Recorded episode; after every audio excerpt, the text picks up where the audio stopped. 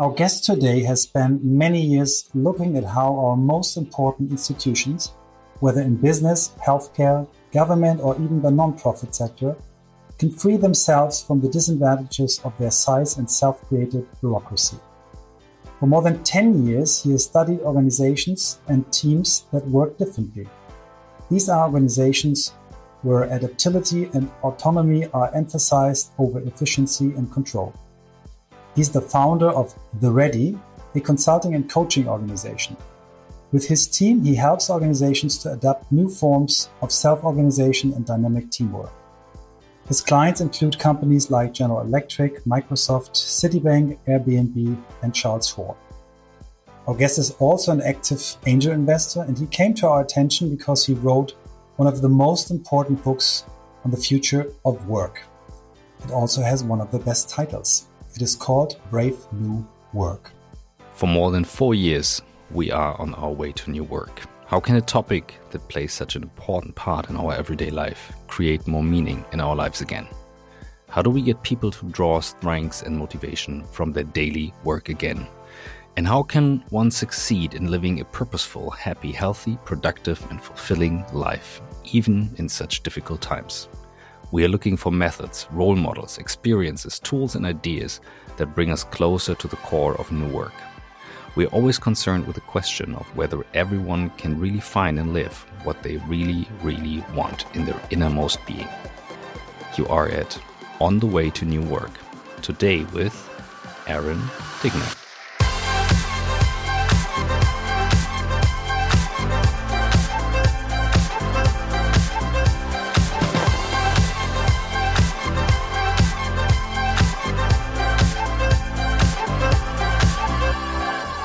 Bevor wir starten, möchten wir euch noch eine erfolgreiche Geschäftsidee aus dem beschaulichen Rottweil vorstellen. Da sitzt nämlich die Holzmanufaktur und die haben sich ganz auf die Restaurierung historischer Baudenkmäler spezialisiert. Dafür braucht es Leute, die die traditionellen Handwerkstechniken noch beherrschen und die ganz viel Leidenschaft für das künstlerische Arbeiten mit Holz mitbringen. Ziemlich spannend also. Trotzdem muss ein Unternehmen wie die Holzmanufaktur natürlich auch wirtschaftlich arbeiten und die Finanzen im Blick behalten. Wenn ihr wissen wollt, wie die Holzmanufaktur den Spagat zwischen traditionellem Handwerk und digitaler Buchführung mit Datev-Lösungen erfolgreich hinbekommen hat, dann klickt mal in den Show Notes. Unser Werbepartner ist nämlich die Datev. Datev bietet eine digitale Softwareplattform, mit der Unternehmen, Steuerberatung und weitere Beteiligte zusammenarbeiten können. Aus eigener Erfahrung kann ich euch sagen, haben wir auch im Einsatz, ist eine super Sache, braucht man auch. Auf der Landingpage www.gemeinsam-besser-machen.de findet ihr alle Informationen. Datev als Lösung ist sehr effizient, zuverlässig und erfüllt vor allem die höchsten Sicherheitsstandards. Sehr, sehr wichtig.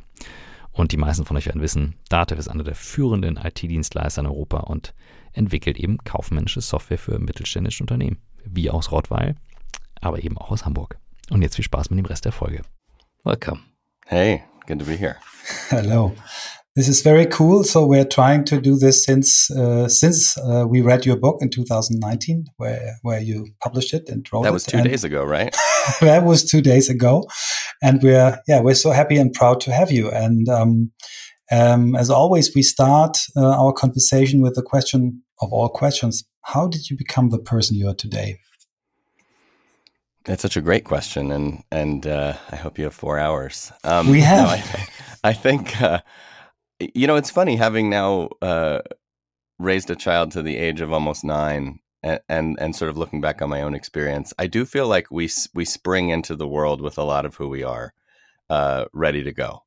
And so I do feel like when I hear stories of my childhood from my parents and my grandparents, I I can see the trajectory and and and the story of someone who is a bit of an iconoclast and who is a little resistant to structure and who is a little resistant to the way things are and the status quo and authority and all those things. I I, I really did I think want to question things from from the get-go. But for me, the the journey to to new work was was really about asking questions and finding the answers and then and then going deeper and deeper. I i often joke about this as like getting to the bottom of the ice cream tub.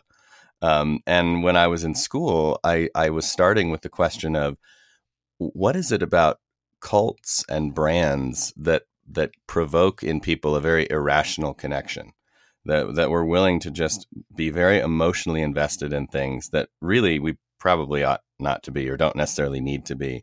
How can we be so um, so moved by communities by organizations uh, compared to other things in our lives? And so that led me down the path of looking at brands and brand experience and brand strategy um, as as a as a profession, and and that's actually where I started my career is helping brands or helping existing organizations create new brands um, and new brand experiences.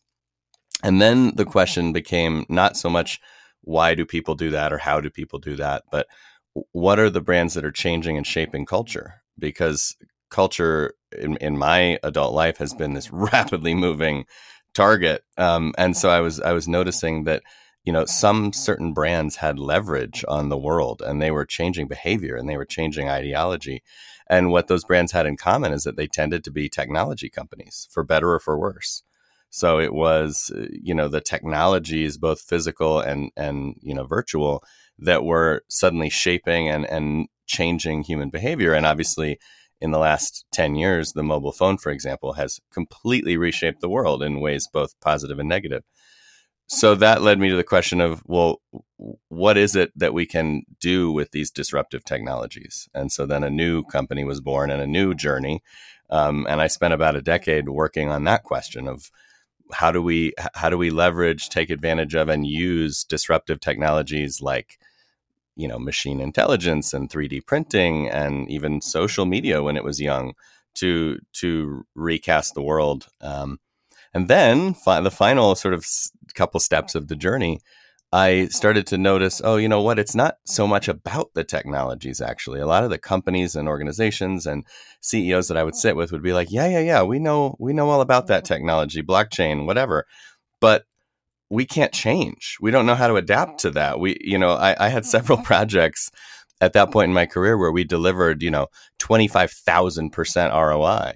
And the next day they would turn around and just not do that again because they weren't built for it. They weren't optimized for it. They weren't incentivized for it. So I became very curious about what ways of working and what kinds of organizational design lead to high levels of adaptivity and high levels of resiliency and responsiveness in the world started responsive.org while we were thinking about that and, and a, a, small community formed around that conversation and then really started to shift into a walkabout mode where i went and looked at complex adaptive systems like neurons and you know hills of ants and the human immune system which has been a big topic this year um, but also at organizations in you know in, in your part of the world, um, organizations that maybe hadn't made it to the cover of a magazine, but that worked in extraordinarily different and very human ways. And I kind of came back to my work with a with a renewed commitment to the idea that not only did we have to deal with change, but we had to deal with getting humanity back in work, and that's been the last you know eight plus years of my of my life. Is it feels extremely uh, intuitive to who I am, which is I want to bring out the potential in people and groups of people. I want to remove the blockages so that we can, you know, do the best work of our lives, basically, and tackle the challenges that that face us. And frankly, as a parent in 2021, there's a whole host of things I wish were different about the world for my for my kid. And so I think we need these ways of thinking and working to to even begin to address that stuff. What, what would be something, especially also asking as a father, um, with kids that are a bit younger but not too much. But just this morning, I was uh, sitting at breakfast um, and um, being overwhelmed by so many of the topics that we have at the moment. So, so what is your take on that? How do you deal with it? Well, I think, I mean, partly by ignoring it and partly by tackling it head on. So it depends on the hour. Uh, sometimes it's best for my mental health to just dig into my work and dig into the local impact I can have, and that, whether that be in my own organization or the ones that I'm working with. Um, I do have a belief. You know, we'll see how true it is when we when we balance the score at the end of my life. But I have this belief that helping teams to work better together will have knock on effects on all the other things I'm worried about.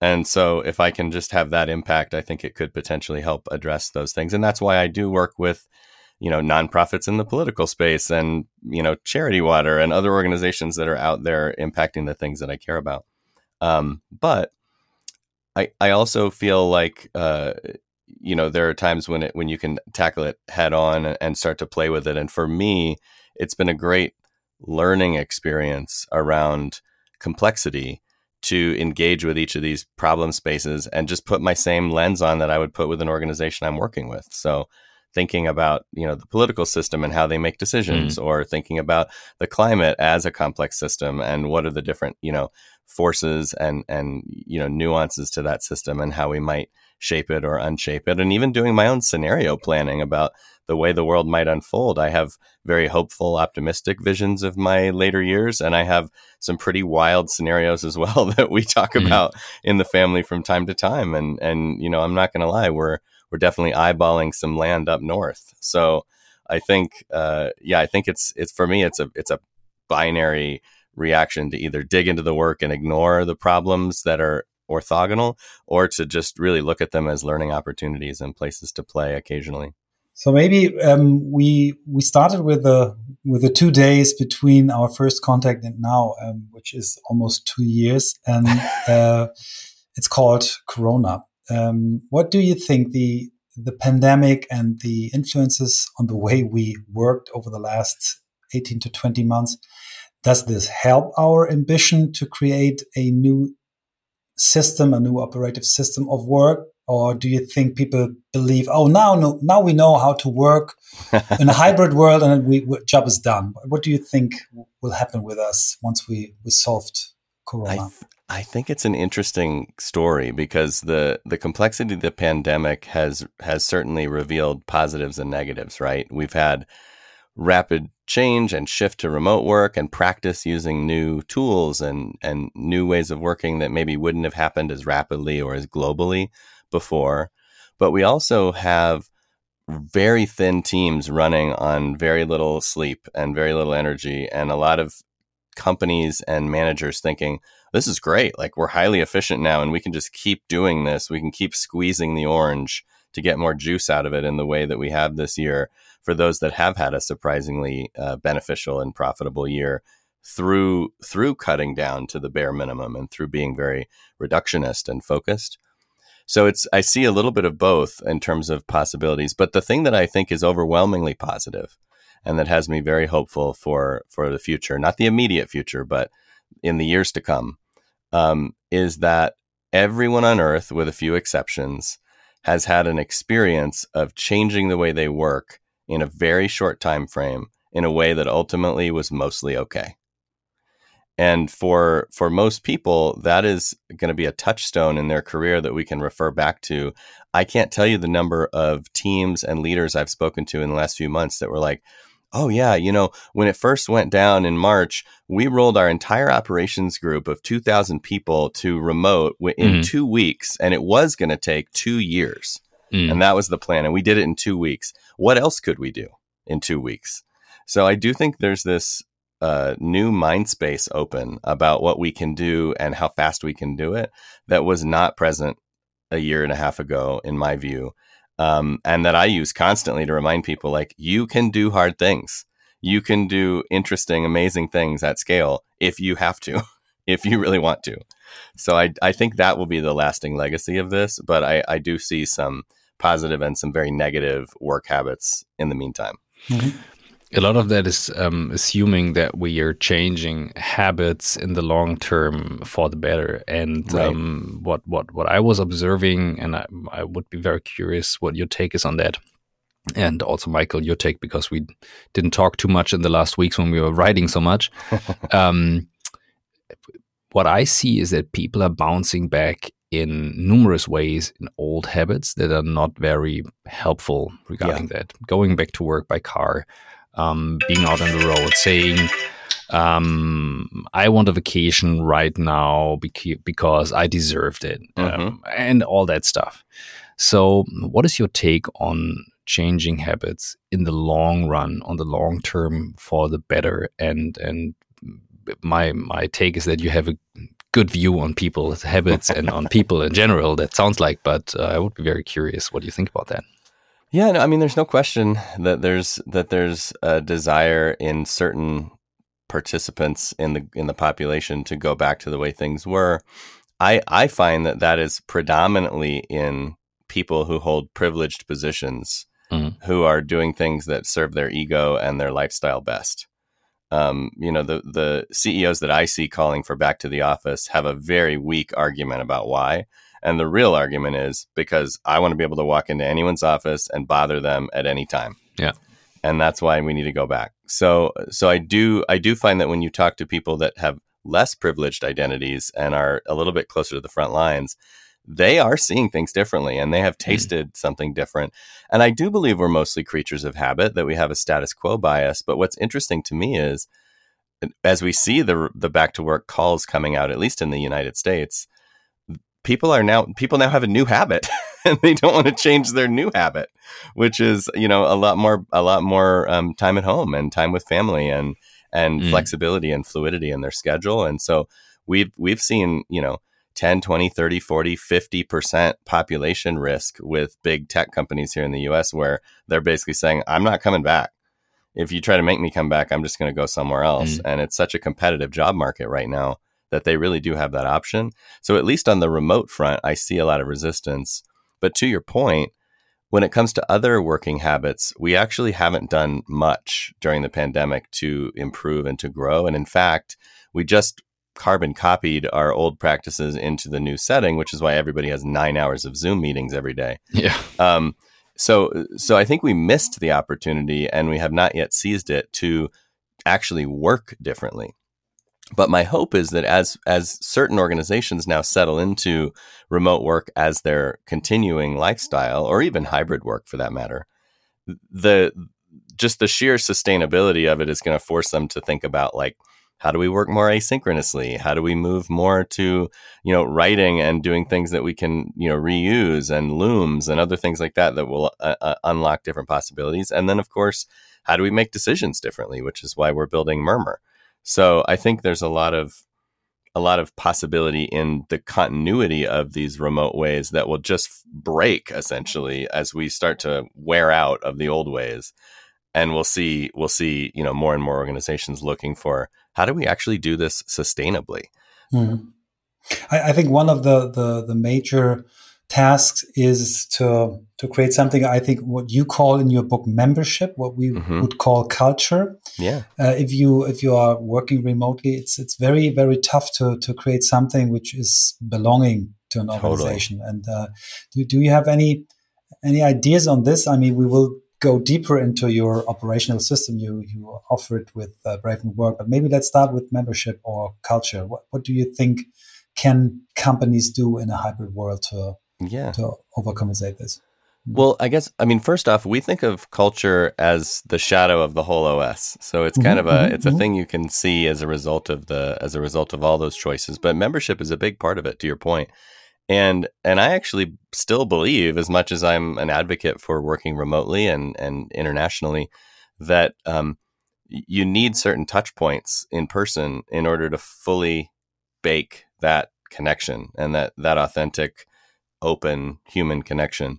Uh, and we actually had with with Murmur, we just had our first in person gathering a few weeks ago, and with the Ready, we had our I I mean, what was it, fifteenth or something, some big number, um, and and it always reminds me of how important that is. So I do believe that groups, big or small, decentralized or centralized, need to need to find ways to be together for a few days every once in a while.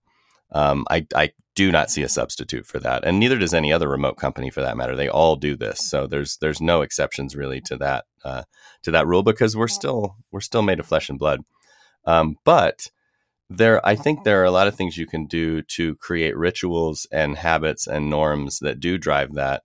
If you are willing to be less focused on efficiency, and so several of the companies that I follow have things like game nights and they play video games together and they do trivia or they make music or they go back and forth trading so, you know they have they have ways of collaborating outside of the domain of work uh, remotely that still feel you know intimate and real uh, and so i think yeah you gotta excuse me i think you have to find your own expressions of that and your own flavors of that.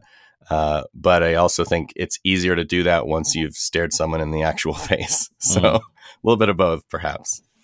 Compared to um, uh, like the take that that work isn't working, what role plays our commitment to a community, to something local, to being um, also what you say now, having the experience sitting at home with the family and like experience a neighborhood more closely regarding to the future of work, especially um, in a world where we are not very much connected.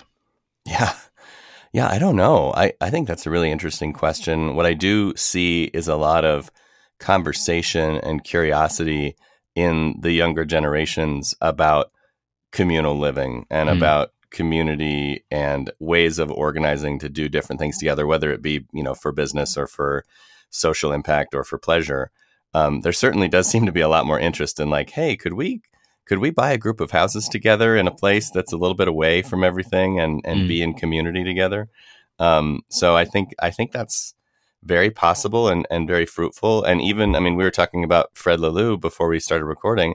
You know, I mean, he moved up upstate New York into a community like that on purpose. Mm-hmm. And I think I really understand why. So I, I do feel like we're missing that sense of community that we have uh, locally. And I, I, think it's exacerbated, at least here in the States, by the fact that we're so politically divided. Um, there's so much uh, difference and, and, and um, vitriol between the different political parties that it's actually really hard in any neighborhood to say, oh, yeah, grab these 20 houses and put them together and they'll have a nice barbecue. Um, they won't. There, there, will be five people there that hate uh, the other another five people there, um, and so we're really, I think, at a tearing point in our cultural fabric around some of that stuff that uh, the internet has exacerbated because I can spend my whole day with people like you and you live thousands of miles away, but we share an ideology. And so, how easy this is on my ego and my identity to just be in concert with like minded fellows. Whereas talking to my neighbors two doors down might just drive me crazy. Let, let us skip back to the start uh, to the start of your trip into the future of work, which which started a little bit earlier than ours did. Um, and uh, I, when I when I read your book, there were two parts in the very beginning where I really said, "Wow, he's he's so right." The first thing was your your picture you created, uh, um, where you compared old organizations with a um, uh, how do you call it uh, uh, a, traf- um, a stoplight intersection, yeah, yeah, yeah, and the traffic circle or roundabout. Maybe we start with this uh, not a picture. Maybe you explain this to our listeners. And the second thing then uh, is the theory X, theory Y. So what, what do we believe are people? And I think these are two two very strong points to to to, to dive deeper in, in, in in the future of work. Could we do so? Sure. Yeah, that makes sense. Yeah, I um this concept of the of the stoplight and and the roundabout is so important and and you know i'm not i'm not the the only or the first person to talk about this i know i know At Beyond Budgeting has talked about this before too. Um, but it's a it's a very apt metaphor because essentially you have one system, which is the stoplight uh, intersection, that is predicated on an assumption about people and the problem, which is that they need to be told what to do. Um, and you have another system that is predicated on the belief that people will mostly figure it out. And the designs of those systems then reflect those beliefs. So the stoplight system is almost exclusively what we call governing constraints, meaning like bright red tape rules that are not to be interpreted, they're just to be followed. And then the roundabout is running on, you know, there's one governing constraint, which is don't go against the flow of traffic. But the other one is an enabling constraint, which is more like a heuristic or a, a guideline, which is, you know, give the right of way to people in the circle and it, it unlocks all this weird social coordination and all this possibility for different ways to use and be in the roundabout. And what is so astounding to me is that, at least for US data, the roundabout is just demonstrably higher performance in almost every way. It's safer, it's higher throughput, it's cheaper to build and maintain, it works better when the power goes out. Um, but we have a thousand times more stoplights in the US than we do roundabouts. And it's all built on this idea that we fundamentally believe that people can't be trusted and that they need to be told what to do and that it's better if a if a higher power instructs our existence uh, rather than you know adults in coordination with each other. Back to our concept of community. So I always use that as a as a way to just introduce the idea of different possibilities because usually when you threaten control, people people get very nervous. They want control deeply. It's an unmet need that they hold. And and when you're like, "Oh yeah, I want you to give up power or let people make their own decisions, they're always like, ah, you know, I can't, my ego can't handle that. My, my fear can't handle that. But when you talk about the roundabout and you realize, oh, wait a second, if I design this differently and I let go, I actually get more of the outcome that I want. I get more growth. I get more security. I get more profitability. I get more psychological safety, etc. If you get more of what you want, then isn't that a different kind of control? And isn't that a different kind of security? And so i often joke with executives when they're struggling with the control monster. I always say like look uh, who has more control? The person running the stoplight making everyone do exactly what they want or the person who designed the roundabout and gets to sleep in? And and the, you know then it sort of the light bulb sort of goes off like oh yeah i want to sleep in.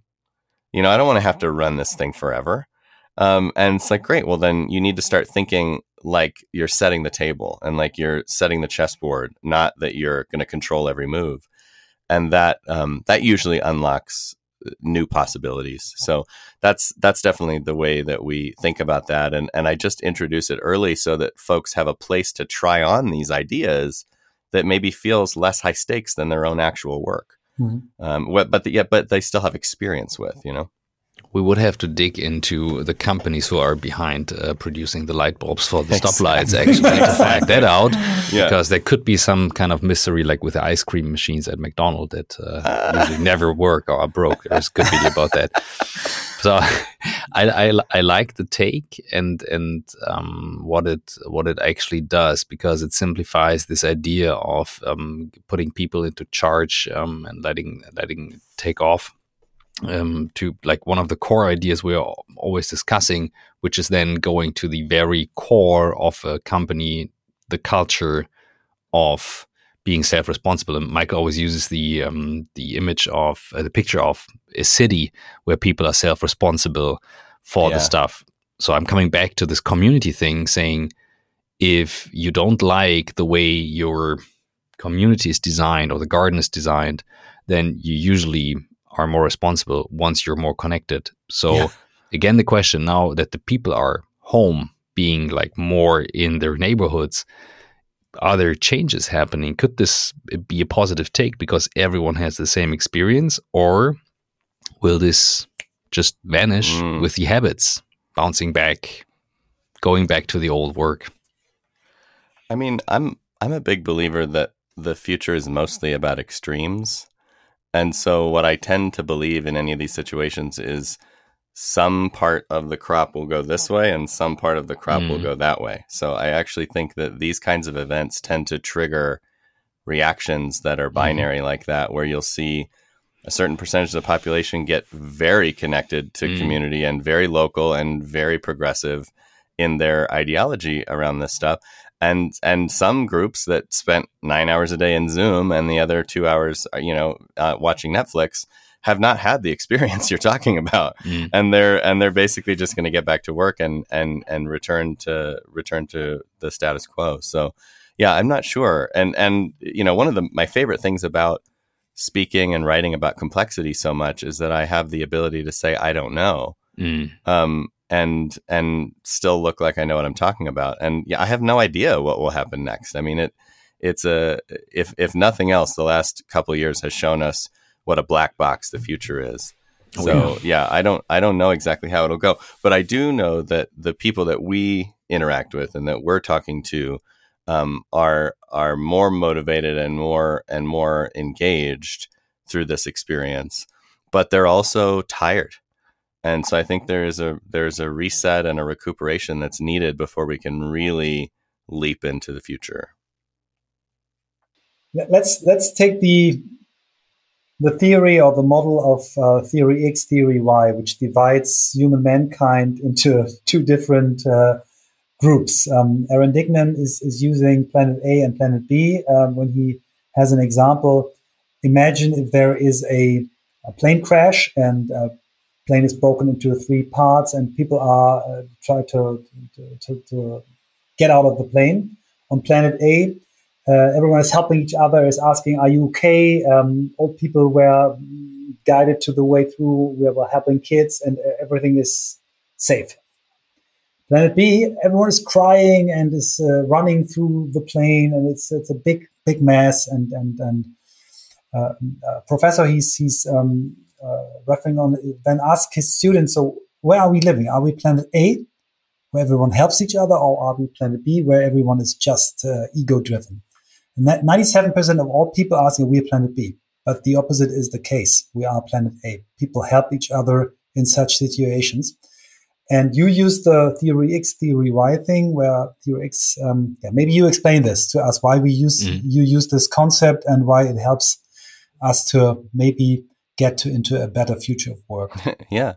No, I mean, this is research from the 60s from Douglas McGregor, who was writing and thinking about work and how we conceive of ourselves and others. And what he what he found and sort of coined there was the idea that yeah, we we perceive that there are two kinds of people in the world: those that are inherently motivated and willing to take responsibility and naturally creative and problem solving, etc., trustworthy, and then people that are lazy and that are you know undermotivated and need to be need to be incentivized and need to be told what to do and need to be you know, punched in and punched out on their clock at work and all that sort of thing, and that are fundamentally untrustworthy, um, that are not creative.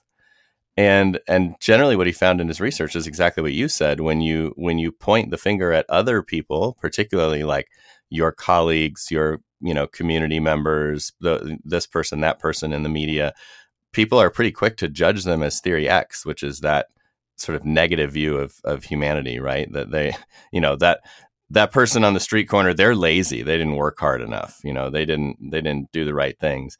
But me oh well i'm i'm a snowflake. I'm theory y for sure. I'm you know i'm all these wonderful things and and the idea it, that is so funny is that you know we have all these cognitive biases right? Like the lake wobegon effect where we think that we're above average but everybody thinks they're above average. So you know 75% of people cannot be above average drivers right?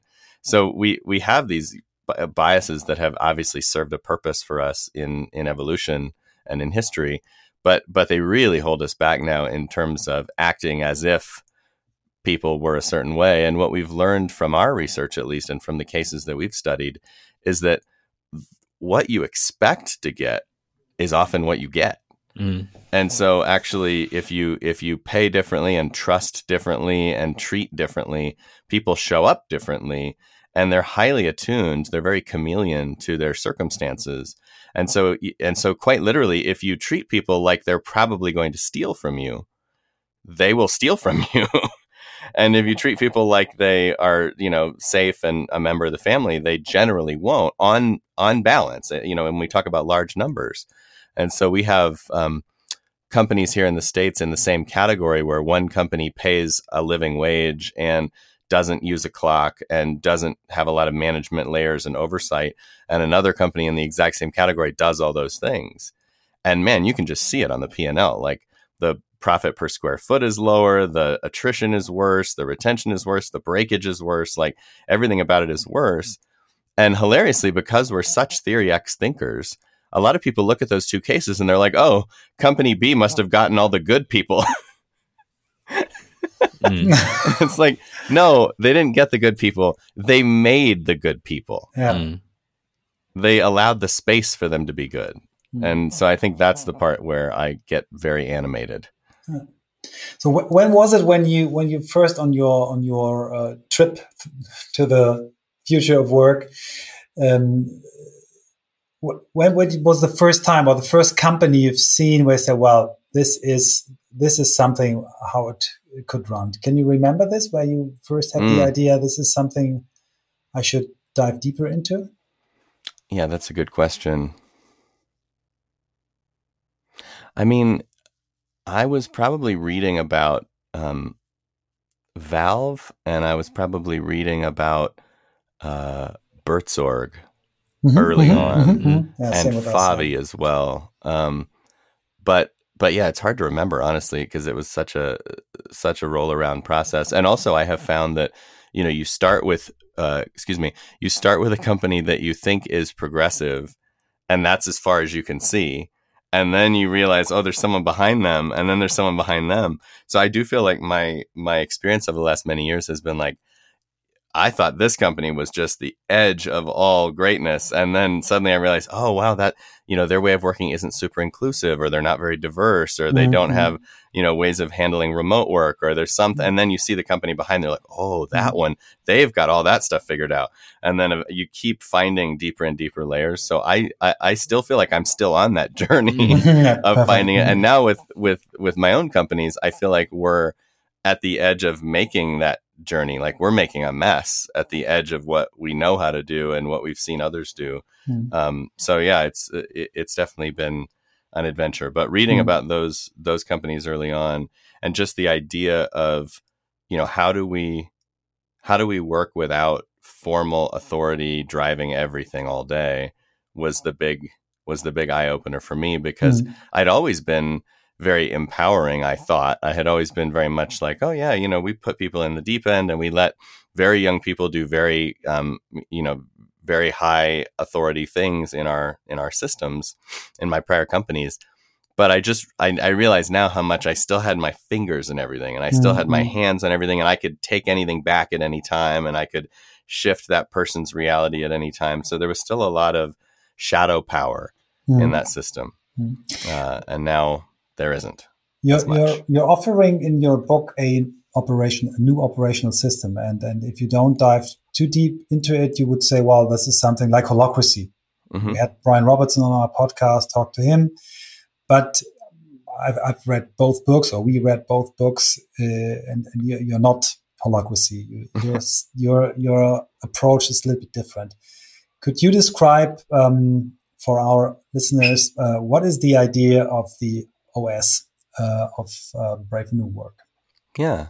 Well, certainly uh, Holacracy is an operating system. I think the way I like to think about it, though, is the difference between um, kind of a pre built home and the home that you build for yourself. Uh, and so when we began this work, I think we decided to become committed very early on to being a generalist within the specialty.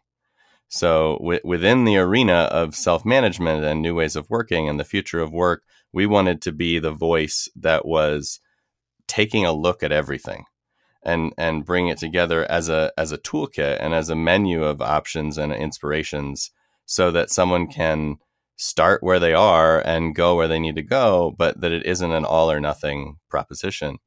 Um, and there are trade-offs to that for sure. I mean i you know i have plenty of friends in the space that are very adamant about it has to be all or nothing and it has to be the it has to be this that or the other. And there are benefits to that when you can achieve it. But because i work with so many systems at so many different scales um, i have learned that it's you know better is better. And if i can make an organization 5% better that has 2 million employees i'm going to take that all day over working with 10 person companies forever and they all they all go all the way to the promised land and get to the end of the rainbow on self management. Um, and there are people that that prefer the opposite, and I I, I really yeah. am thankful for them. So I think uh, I I want to meet people where they are. So the operating system is the idea that there are principles and practices and beliefs and assumptions about the way work should be done that we hold and that kind of create the foundation for what's possible. So how do you structure teams? How do you think about roles? How do you make decisions? How do you allocate resources? How do you offer feedback? How do you think about career development? How do you hire? How do you fire? How do you resolve disputes? How do you innovate? All those questions that have an answer. And what I found in my work is that for most organizations at most scales and most you know ages, um, the answers to those questions are almost entirely inherited from previous companies, bosses, generations, decades, centuries. Um, and they're very much unquestioned. So the average business person in the world has not thought about whether budgeting was invented by a white man in 1926 or not. but it kind of was. And so like you know the, it's we've all made all this stuff up and we treat it like it's platonic ideals and like the way we work is just the way we've always worked and the way we always will work. And that is not the case. So the operating system is a mirror and an invitation to say what do you actually believe about human beings and feedback? What do you actually believe about how we should allocate our resources knowing everything you know about complexity and decision making and strategy? Um, and then what do you actually do as a company? And it's it's a call to figure out if you're intellectually consistent because most firms I talk to, if you sit with the board of directors or the C suite and say, What do you think about authority? Oh, well, we really believe in empowerment. Mm. Cool. What do you do about empowerment? Not a whole hell of a lot. Talking. yeah. And then you get in the elevator with some 20 somethings and you say, How's the empowerment culture here? And everybody pff, thumbs down, you know? So I, it's that inconsistency that I, I strive to like surface and confront and be like, Hey, first of all, be consistent. And second of all, ask yourself when you are consistent, is it serving you? Is it actually giving you what you need? Is it nourishing you? Is it is it driving the outcomes that you want? Both both from a business standpoint, but also from a human standpoint. Um, from you know from a soulful standpoint, like are you getting what you need out of this? And for most leaders I talk to, even in highly decorated, very you know very successful Fortune 100 companies, they're not getting what they need emotionally, cognitively, socially, etc. Like they're definitely they're just putting in the hours to try to be done. And that's a shitty way to spend your life. Gleich geht's weiter mit On the Way to New Work und wir haben einen Werbepartner, den ich selber super spannend finde. Denn äh, die Websites von unserem Podcast ähm, habe ich selber gebaut am Anfang, auch äh, mit Michael zusammen an einem Abend in Berlin und auch die von meinem Unternehmen ähm, viel später dann mit Agentur erst. Und ähm, ein großes Thema ist das Thema ähm, CMS, also Content Management System. Und unser Werbepartner diese Woche heißt Storyblock, ohne C geschrieben, also B-O-B-L-O-K am Ende. Storyblock.com slash OMR zum Beispiel. Das ist ein Link, den ihr benutzen könnt. Das ist ähm, unser Werbepartner ja hier mit auch dem Podcast, beziehungsweise unser Podcastpartner aber einfach auch storyblock.com. Und was ist der Unterschied? Bei klassischen CMS, also Content Management Systemen, sind Frontend und Backend miteinander verbunden und dann wird es relativ schwer, zum Beispiel die Inhalte für verschiedenste digitale Kanäle aufzubereiten, also sprich iOS, Uhren, Mobile und so weiter. Und Headless CMS, das ist das, was Storyblock bietet, macht das sehr viel flexibler. Das heißt, ihr könnt viel schneller ähm, die Inhalte über die ganzen Kanäle streuen. Und ähm, das Ziel von Storybox war es, das weltweit erste Headless CMS zu bauen, das sowohl für Entwickler als auch für Business-Anwender und Anwenderinnen funktioniert. Und Storyblock bietet euch damit eine Kombination aus visuellen Tools für die Bearbeitung, und sehr stark anpassbaren Content-Blöcken. Also wer jetzt keine Seiten baut, kann sich vielleicht nicht darüber vorstellen, aber ich versuche es nochmal zu erklären. Also vorher musste man wirklich so in einzelne Teile rein und ähm, eben schauen, wie genau baue ich es auf, wo spiele ich es aus und das für jede Seite machen. Und jetzt könnt ihr das eben nachher auf jeder Plattform ausspielen. Und das läuft dann eben entsprechend über die API. Kunden, die Storyblock nutzen, machen das für die Website, für Online-Shops, für Apps, und schicken dann den gleichen Content zu Twitter, zu WeChat oder auch zu Alexa Skills. Und es wird mittlerweile von über 53.000 Marketing-Managern, Redakteurinnen, Entwicklerinnen und Entwicklern in über 85 Projekten und 130 Ländern eingesetzt. Kunden sind zum Beispiel Adidas, ähm, Deliveroo, Decathlon und so weiter. Also wirklich spannende Unternehmen und ähm, ziemlich cool. OMR-Hörer zu denen ihr ja auch gehört, wenn ihr hier diesen Podcast hört, die bekommen auf der Landingpage ein Premium-Account drei Monate kostenlos. Das Ganze auf storyblock mit K, nicht mit ck.com slash omr. Und jetzt viel Spaß mit dem Rest der Folge. Is there a certain country where you found more clusters of, let's say, being more inclusive when it comes to decision making or, or stuff like that? I think this is a this is a question that always comes up, especially when I travel and speak internationally. Mm-hmm. Is people want to kind of compare, and, and what I have learned over time is that almost every culture on Earth has something about their innate pattern that is really helpful for the future of work, mm-hmm. and something that holds them back. And and yes, there are differences, and there are certainly places that are more you know more pro aggressive and pro-social and, and so certainly like you're going to have an easier time with a conversation like this in the nordics for example but but nonetheless there are still habits of consensus and patterns of decision making and ways of talking to each other that like may may get in the way and and so yeah i find that with each culture i basically just ask them like mm. look at these principles of transparency of decentralization of autonomy of equity um, you know look at these principles and then tell me of consent. Which of these feels very culturally aligned to you? It feels like your culture is already into that they're already doing it they're already supporting it. And which of these feels like it's very resistant to the culture? And then just decide are you willing to let that be? Are you going to work against the culture to bring that to life anyway and be a different thinker in in in your community? Just be deliberate about it, right? And if you're just saying like, look, we're a kind of culture where we, you know, we have to talk to everybody before we make a decision and we're not willing to give that up. Okay. I mean, that's that's you making a trade-off in service of your needs.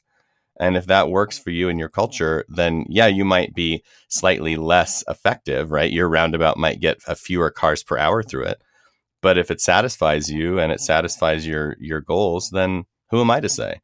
Um, but if you hate it, if you're like, oh man, I wish we could be more confrontational in this culture. I wish we could be we could tell the truth to each other and not be passive aggressive, but it's just not in our nature. Well, if that's your wish, then maybe you need to start experimenting and practicing and moving outside yourself a little bit. So it's yeah, there's there's no two ways about it. And and the same is true in the states, of course. There's many mm. things that work for and against us. Mm. No, my, my, I was thinking about that. It's in in times of a crisis, much more is happening than when everything is going well. The question yeah. is like, why should we change anything? Everything is going well for the company, and there are a lot totally. of companies, as you said, we're a very split society at the moment. For some, it's going really great, and some are really suffering.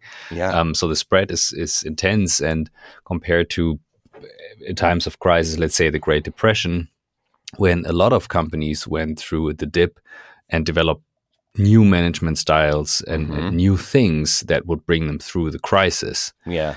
And I have the feeling I don't have the answer for that, but that's that's interesting about as you said complex questions that we have a much different time mm-hmm. because it hits certain groups and the question is like what would you as a very successful company adopt in order to get to the future work. Let's yeah, take, we have this very asymmetric reality yeah, right now. Yes, um, let's take Apple, Amazon, Google, Facebook, Zoom, um, Zencastr. yeah. You know what I mean? Yeah, yeah, I think that's true. Um, and I think you know, generally in our work, we have two great customers: the one in crisis, and the one who is deliberately excellent and and what I find is that there are many companies out there that are deliberately excellent with a bad mental model for work, what I would deem bad, um, and they they basically get their results through coercion and through you know tiring people out and through doing it the old way. But what I find is that when when someone in that kind of community has the epiphany and has the realization that they want more out of work, um, they want more out of their work life, and they want to have a different kind of impact then they're also excellent at this work uh, because they're excellent at anything because they're deliberate, intentional, disciplined people. Um, and so when they commit to something, they commit to it whole cloth. And the and the ones in crisis, of course, are are are good because they have no choice and they they really need to they need to move beyond. So it's the people in the middle that I'm most scared of, actually. Um, the people that are doing okay right now uh, mm-hmm. have have very little incentive to change, and even if they do have an epiphany, they're just not likely to follow through in the way that they are going to need to because this work is not easy. It's not for the faint of heart. That's why I called it brave new work and not easy new work because it is, you know, it's rough. And so you have to be very committed where you're just like, you know what? I'm going to push through. Uh, and it's like, you know, it's like the kind of person that is willing to run a marathon or something like that. You have to be of that psychology. Uh, and yeah, and and commitment is is everything. Mm. You answered you, my when, second question already mm. about why that wh where did the brave from the brave new world comes from. So thank you. Sorry, Michael. No, no, it's Go fine. um, if you if you start um, a project with with a new client um, and the client says, "Well, I love your system. I love the twelve elements of this system," and I would say to you, uh, Aaron, tell tell me where to start. Is there is there an area? Let's say purpose is the, the first in the in the system. Do you start regularly with purpose, or what is the the area where you would start? Yeah, well, the the complexity conscious answer is Everywhere. wherever we need to start, right? Mhm. So what tends to happen is we talk to the team or teams that have invited us in, and we ask them the question, "What's stopping you from doing the best work of your life?" And and we have a few different activities and exercises and ways of drawing that out. But eventually, we end up with some things that are in the way, right? It might be how we make decisions, or have too many meetings, or we don't like our tools, or we have the wrong people in the wrong roles, or the priorities are wrong. You know, it's a huge list. Um, and then we we look at those things and and think about well, where can we design an experiment that would that would get at that thing you care about? So that's one answer is is just kind of going where the energy is because what we need more than to do things in the right order is we need momentum and we need a sense of accomplishment. And so if somebody is really mad about something and we can make it a little bit better next week, that's such a great way to start. However, what we've learned in the past few years is that if we lack certain foundational practices, even if we start that way and we get the ball rolling, we hit a we hit a wall later on where we haven't created enough foundational capacity for change in the system to actually get all the way there. And so we tend to like make certain targeted improvements and then stall out. And so lately we've been talking about and experimenting with the ideas of what are the few practices that you need in order to have a continuous participatory change system in place. And it probably looks like some basic habits that are not going to be surprising to anyone. Having some rhythm around retrospection, whether that's Mhm. synchronous or asynchronous, having a an agreed upon way to make consent driven decisions, whether that be holacratic or sociocratic or murmur or whatever. Um, having a you know a, a weekly rhythm where we're kind of connecting and unblocking and routing the tensions and the work that's coming up. Um, you, you know those things are are pretty much table stakes, and so we've been thinking about how to incorporate those earlier on as just skills to have in the system. But but once we have those and as we build those it still is about what's going on with you like what's really in your teeth that you would like to make progress on and if it's purpose great. But there are many many organizations that have started in different areas of the canvas. I would say the most common place to start across the board is probably meetings and the reason for that is simply that meetings are a microcosm of the organization as a whole they bring all of its patterns into one hour and so they're an interesting place to to play and often people are really mad about having too many and too ineffective meetings and so that's a pretty common box to start in but i've yeah i've seen it start literally everywhere Christoph, this is something uh, what you feel with your clients as well, isn't it? Mm. Yeah.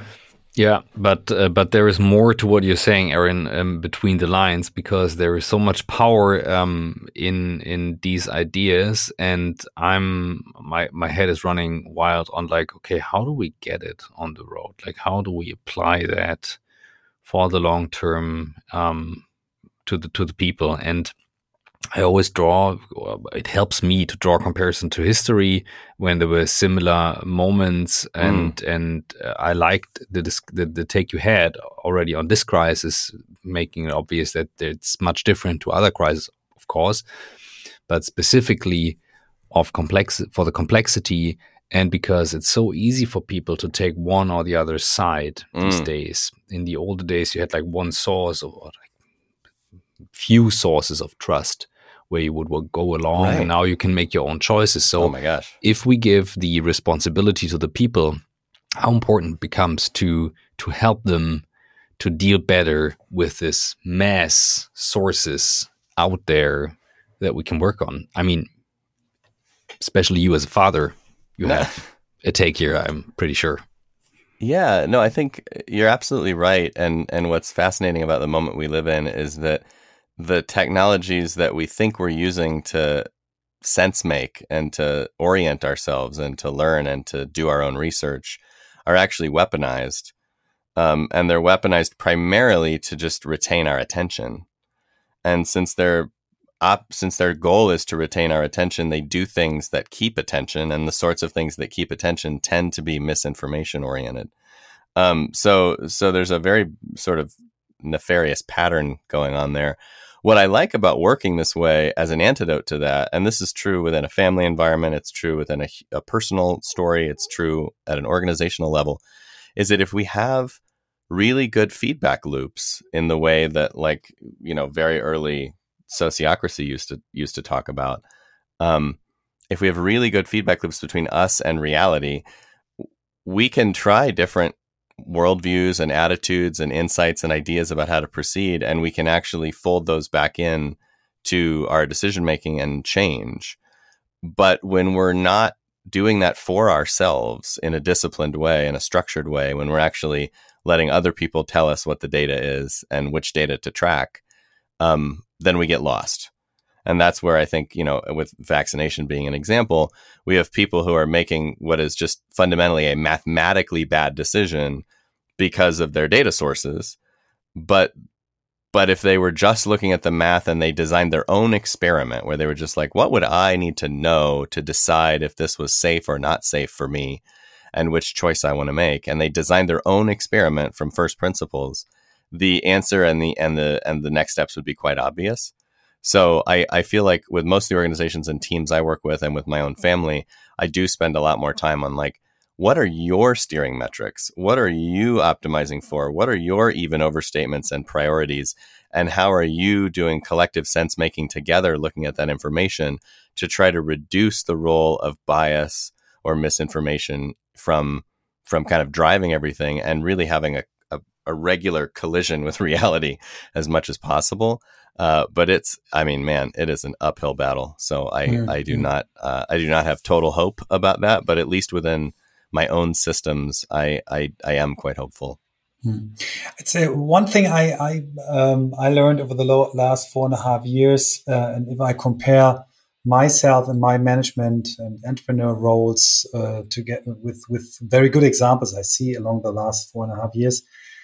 Uh, I think listening is is one of the the key competencies um, I am missing in, in the world of working. And mm. I'm just reading um, uh, Theory U from Otto Scharmer from the MIT, who really uh, is, is, is, yeah, really explained me for the first time. Yeah, so you can't see this uh, folks, but um, Aaron just showed the book, um, and he, he really was the first to really describe me um, what, what, different types of listening are there, and that that most of the time we are just listening to to download information information mm-hmm. we, we want to download, and we are not open. We're not able to to step ahead and to be open with our heart and our mind. What, what do you think? Is li- listening a master skill for new work? Uh, it is, um, and I think the I think what you said there is well put. We we're not open is actually the problem. So whether it's listening or reading or consuming or whatever it might be, we're mostly again we're we're very much children of our biases, right? Confirmation bias is a very real and very strong psychological trait, and we're basically just looking for everything to align with what we already think. And it's because the brain is lazy and and everything in nature is lazy right? It doesn't want to waste energy when it doesn't have to. And so we we have to choose then to spend that energy and to spend it in a way that we think is is you know for a higher purpose um, and and again it's like so many things in life where you have to overcome your biology essentially because your biology wants you to to not do the work um, but your but your you know higher ideals want you to be in richer connection with others and learn and grow and develop and and elevate the level of of organization and communication and and problem solving that we can do together.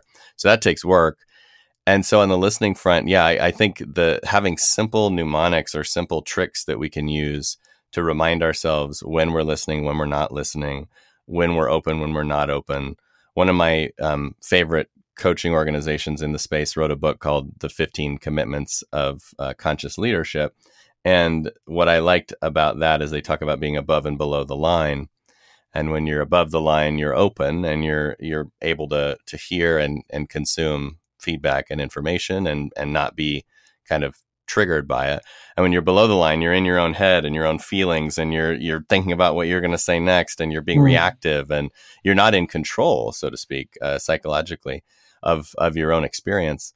And so, to me, I think just spending a lot more time with just that model of like in this conversation, in this moment, where am I? Am I above the line? Am I below the line?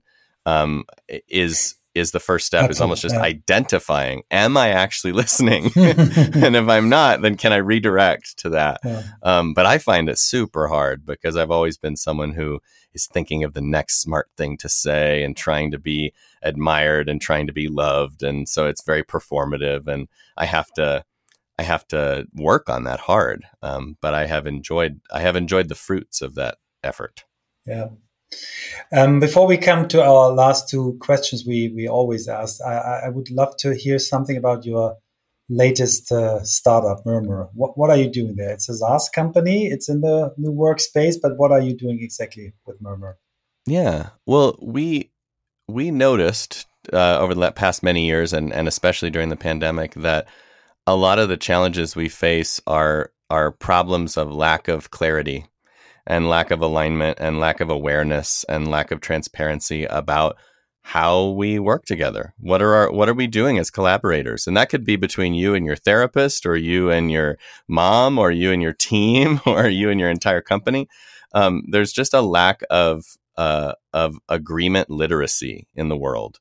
We don't know how to make and keep and improve agreements collaboratively. And so the idea with Murmur is simply to create the platform for that practice and and to essentially allow any group of collaborators to get on the platform, make proposals to each other and agree on them using consent in an automated, remote friendly way, and then check in on how it's going with a feedback mechanism over time so that you can see, like, oh, yeah, we said we were going to meet this way. Are we actually meeting that way? Is it actually serving us? Are we noticing anything? Are we learning anything? So it builds that reflection and that, I mean, effectively that listening that you were talking about into the, into the experience. Um, but it does so in a way where you don't have to be the ringleader because I always found as a, as a founder, I was always, I'm always trying to get everybody to weigh in on the document and get everybody to give feedback and get everybody to participate and get everybody to, to play the game with me. And, and it just feels like something that, uh, a robot will do better and i can focus on the more human part which is the conversations that lead up to an agreement the conversations after we make one the implementation of the idea etc so yeah it's a it's a system of record for agreements. You can make your own you can borrow cool. from others including us um, and just make it your own and then uh, make them better over time. Sounds interesting. I will have a look into it. Thank you. Where do oh, you draw all your inspiration from what would be books that you would recommend or sources for for inspiration where you say okay christoph it's if there are five things you should read or watch or listen to these are the five things. All right well let, Michael, let, let me course, take 10 seconds michael, and, michael is taking notes now. Let me take 10 seconds and i'll grab them here and then we'll mm -hmm. we'll go through them. So that's cool. because yeah, you cool. can't see this but this is the brave New oh wow. yeah that's cool. So it looks like mine yeah, exactly. Very Probably similar. is yours. I mean, like I said, no. we all buy all the books. No, right? no, no, no. uh, all right, what would I pull for today? I love this. That's mm. that's cool.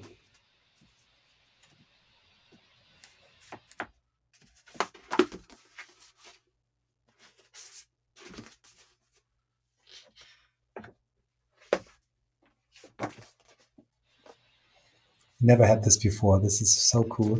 Yeah, we, we we we we take this break and uh, we take it. let it. There let will it be no cut. There will be no exactly. cut. We, it's it's part of it. Everyone can just breathe and be happy to get now so much more inspiration. All right, I That's have good. some selections for you today. Perfect. So we have, uh, in no particular order, Mm-hmm. The 15 Commitments of Conscious Leadership that I mentioned mm-hmm. before, mm-hmm. which is by Jim Dethmer and Diana Chapman and Kaley Warner Klemp. Mm-hmm. We have Turn the Ship Around by David Marquet, who was a recent guest on our show about uh, reorienting the, the management style of a nuclear sub. The book that really sucked me into all this early on, which is Adapt by uh, by Tim Harford. This is just such a, a tour of complexity and, and adaptivity mm-hmm. that is fantastically written. Lean Change Management by my friend Jason Little, which is mm-hmm. kind of a maybe um, lesser known but very, uh, very, very insightful and just like straight to the process kind of a book, which is fantastic. Emergence by Steven Johnson, also an old favorite of mine when you start to get into understanding complexity. This one I love, and very few people have read it, which is Dr. Steve Morlidge's The Little book of Beyond Budgeting. Hmm. Uh, there's so many books on Beyond Budgeting, but they're dense and they're hard to get through and they're meaningful and wonderful. But like, if I want to give someone a taste, this thing is like 40 pages of just pure future fantasticness. So that is that's a wonderful one. And then Organized for Complexity by your countryman uh, Niels. And then finally, uh, Doughnut Economics by Kate Raworth is also really good as we start to think about a resilient economic operating system on top of all this or underneath it. From almost 300 podcasts, I have to say a lot of new books, if not yeah. all of them. no, that's so cool. That's, that's very, very cool. So Always a really. surprise again. That was very cool. Yeah. Awesome. Mike, Michael, yeah. hit it off. The, the final question. Yeah, the final question is the bucket list. If you could choose one thing uh, you can do in the rest of your life, one thing you can learn, and uh, one thing you can give back, what would be the three things on your list? Mm. So experience, learning, and give back. Well, I would like to, I would like to produce a musical. I think that would be a fantastic thing to do. I would like to learn to play chess at a 2000 ELO level. Wow. Um, very much. That's that's a long term goal of mine. And to give back, I would like to get to a place financially where I can just work with organizations that cannot afford help, um, whether that be because they're small, because of their location in the world, because of their identity. I I find that working with organizations that are nonprofits or that are local businesses uh, that are you know owned by less privileged identities, et cetera, they are so open to this work, and I would so love to have the privilege of just like doing that on a day to day basis.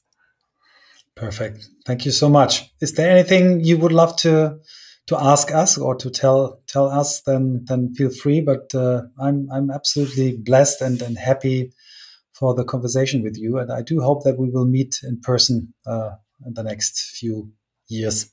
I would love that as well. Yeah, let's do it. Let's get the let's get together in person so we can have all the things we were talking about. Perfect. Thank you. Thank you.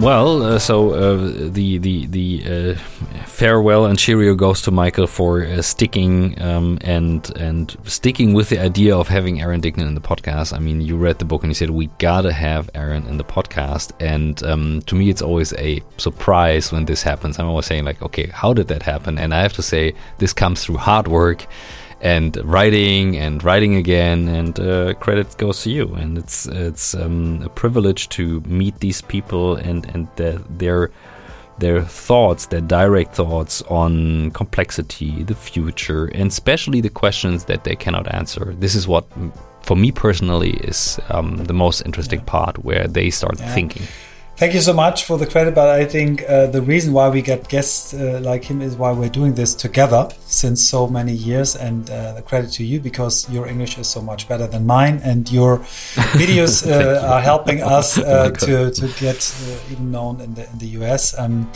uh, every time I, I, I send the, the video with Fritjof uh, and us at, at episode 100, uh, people start to cry and say, Well, I come into your podcast. So the credit is to you as well. So um, for me, it is interesting because it is uh, the second guy who has this uh, yeah, oper- operating system like Brian Robertson with Holacracy, but it's a different kind of uh, operating system, and I like his approach a lot. And I, um, as we, as we talked uh, up front, I would love to see his book in German as well. Um, it will not help me then to to in, include it into our book, but uh, I think it's it's interesting for everyone who's interested in the in the future of work. And so, yeah, I'm happy and proud as well to that we had had him on the show. Yeah. On to the next podcast.